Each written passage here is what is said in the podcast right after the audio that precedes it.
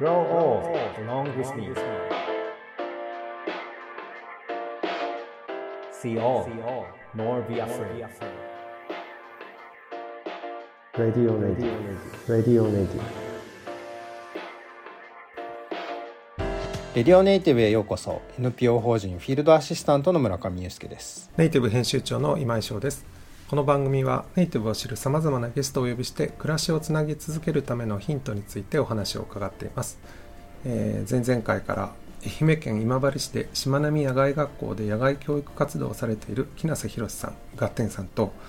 北海道手塩川でカヌーガイドをされている辻亮太さんにお越しいただいています辻さん木梨さんどうぞよろしくお願いしますはい、よろしくお願いします。お願いしますよろしくお願いします。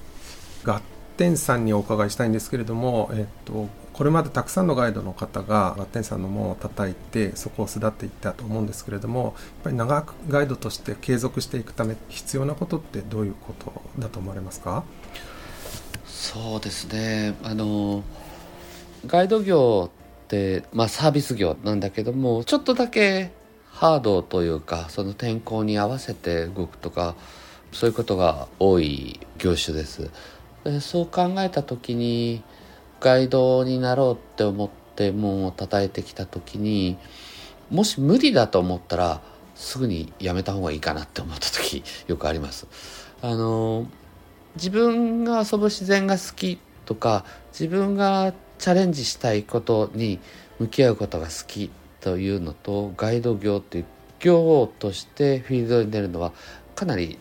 違うところがあったりするのでもし自分で遊ぶとか自分でこう探求したい自然観があるっていう場合はそっちの方がいいんじゃないかっていう話をする時はありますね。うん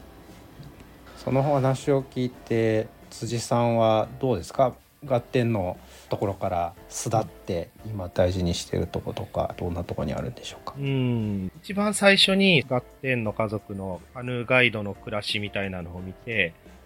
あの、うわーガイドの暮らしっていうのがかっこいいなとかっていう、うん結構憧れの部分があるんですよね。今、いろんなその続けていくには柱が必要なんだとは思うんですけども、一つはその時の単純な憧れだったりとか、あ、僕もガイドとして生きていこうっていう思い込みと、あとはなんか、うん、こうしてやっていくんだっていう、こう、なりきりの部分。うんなんか、そこは結構大事な気がします。あとはなんか、技術の部分であったりとか、うん向き不向きであったり、経済的な部分であったりとかするんですけども。あのーまあ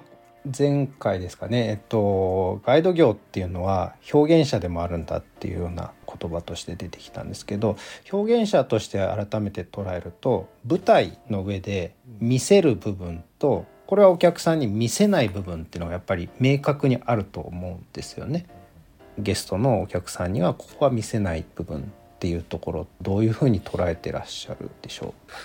あんまりオンオフはなかったのかもしれないですね。う。ううんん、うーんそうですね。すべてはもう臨機応変であり、ゲストのその人となりによりであり、うんあんまりこう決まったものはなかった気はします。うんうんなるほどうんうんうんでもできるだけ判断だけは違えないように、フラットであるようには心がけます。うん、でも、やっぱり、まあ漏れてしまうのか出してるのかわかんないですけど、あ、天候が崩れそうってなった時のガイドのその動きの変わりであったりとか、あの表情であったり、呼気の変わりであったりっていうのは、別にゲストに伝わったらいいと思っているところはありますね。うん、合点いかがですか？そうですね例えばあの山の上で大雨が降っていて川が増水してきて夜寝てる時に脱出しようかなんていう時も多々あるんですけどもまあ当時はね本当にデジタルがあんまりなかったので川に棒を刺しとくんですよ。まず着いたら着いた時点での水位。で夜の変化の水位。そう言われてみればそれをやってることはあまり知られないようにしてたなと思いますね。自分の中の判断基準をそこに持っていたっていうことと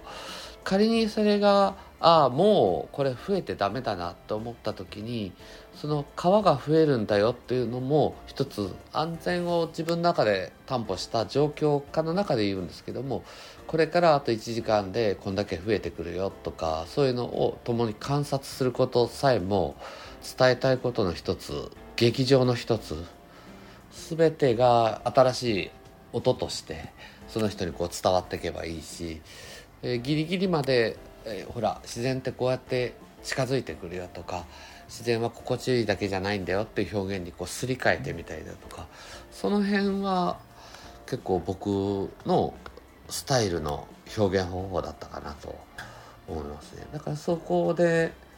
あの別な若いスタッフなんかは反対にドキドキしちゃうことはあったんだろうなと思いますね。だから亮太とずっと言ってた時も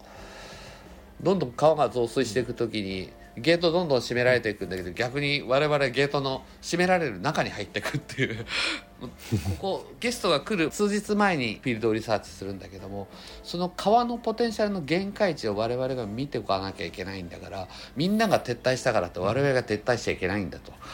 2人でずぶ濡れになりながら弾ま屋で寝てたのを思い出しましたね。結局、河原は全部水没して、二人で墓地の中で寝ましたよ。墓地で寝てたね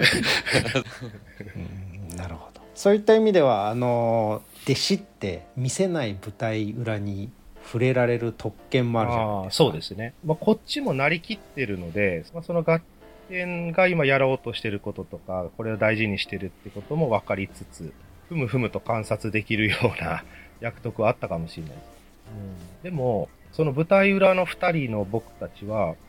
ガイド中って一切喋んなかった気がします、うん。なんかそれを今思い出しました。うん。いや今お話を伺うだけでもガイドにはそのゲストにはわからない苦労がたくさんあるんだなと思いました。後半もどうぞよろしくお願いします。The best is yet to be. The last of life, for which the first was made.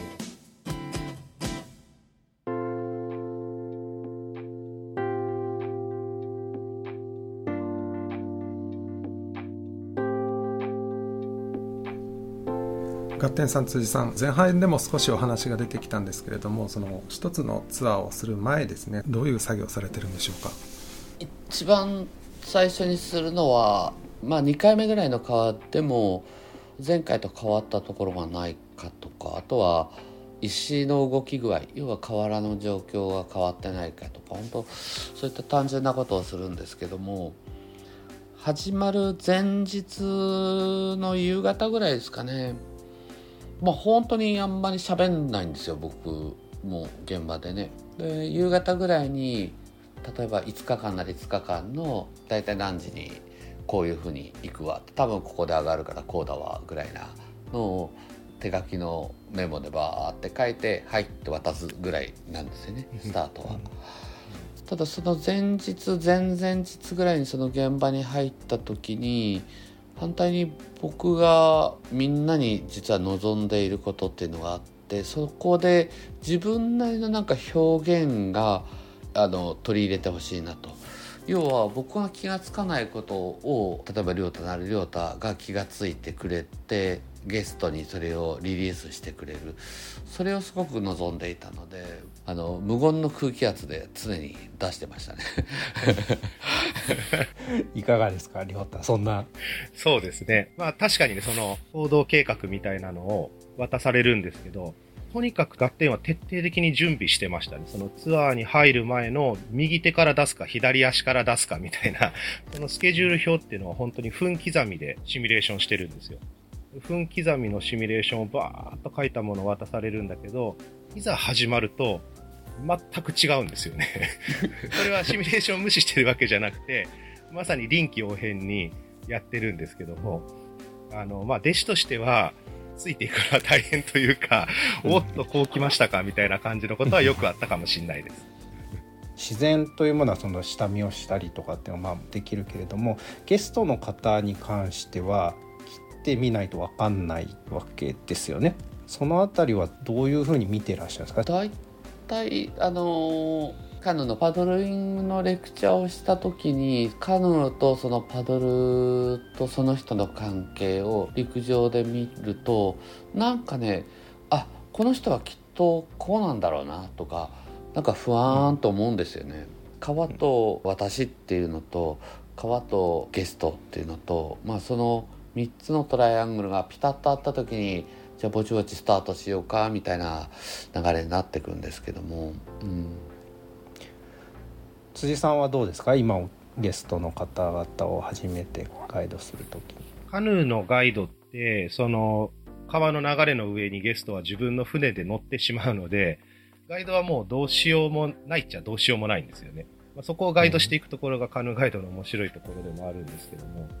えー、そのカヌーに乗ってなかなかうまくいかない操作をしていくと、やっぱりその、なんて言うんでしょうね、その人なりの性格であったりとか、癖であったりとか、よく見えます。例えばその海難レスキューみたいなことを考えると皆さんは落ち着いていてもゲストの方が急にこうパニックになったりとかっていうこう何かしらそこでアクションしなきゃいけないところも大きいんじゃないかなというふうには思うんですけどそういった時はどういう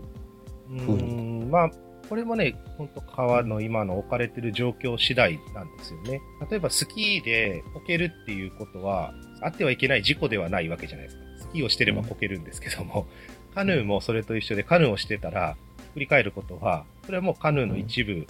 なんですけども、うん、それが今こけていいのか、今は絶対こけちゃいけないのかっていうところが 結構大事で、北海道の川の場合は、その水の冷たさであったりとか、ここはこけちゃダメっていうところが結構いっぱいあるんですよね。うん、なんですけど、こけてもいいよっていうところは、結構合点なんかは特に、はっはっはみたいな感じで 振り返ること自体はダメとはしなかった気がしますね。でもまあ、ここは絶対ダメっていうところは本当にシビアにシビアにガイドしていきます。もちろんひっくり返った後の対処もガイドの仕事の一部なので、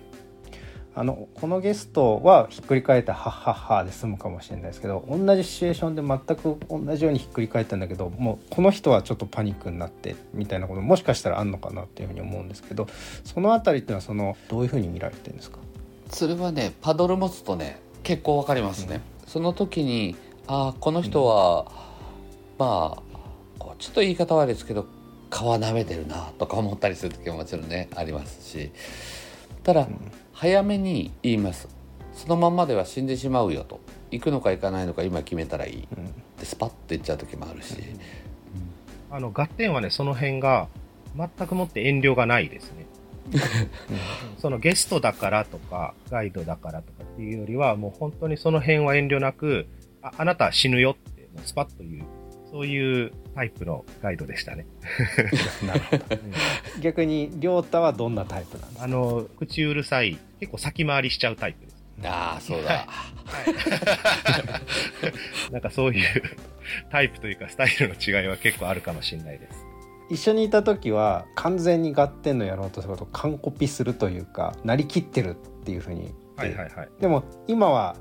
僕はお母さんタイプでとかそこはどの辺りから枝分かれるそれこそあれなんですかねそれぞれのスタイルっていうとこなのかもしれないですけど、うん、まあそうですね。こうやっぱり川が変わるとガイドの仕方であったりとか、いろんな基準っていうのが変わっていくんですよね。フィールドが違うからね。でそこで来てくれるゲストもやっぱり変わってくるのでうんまあ基本の型さえ押さえておけば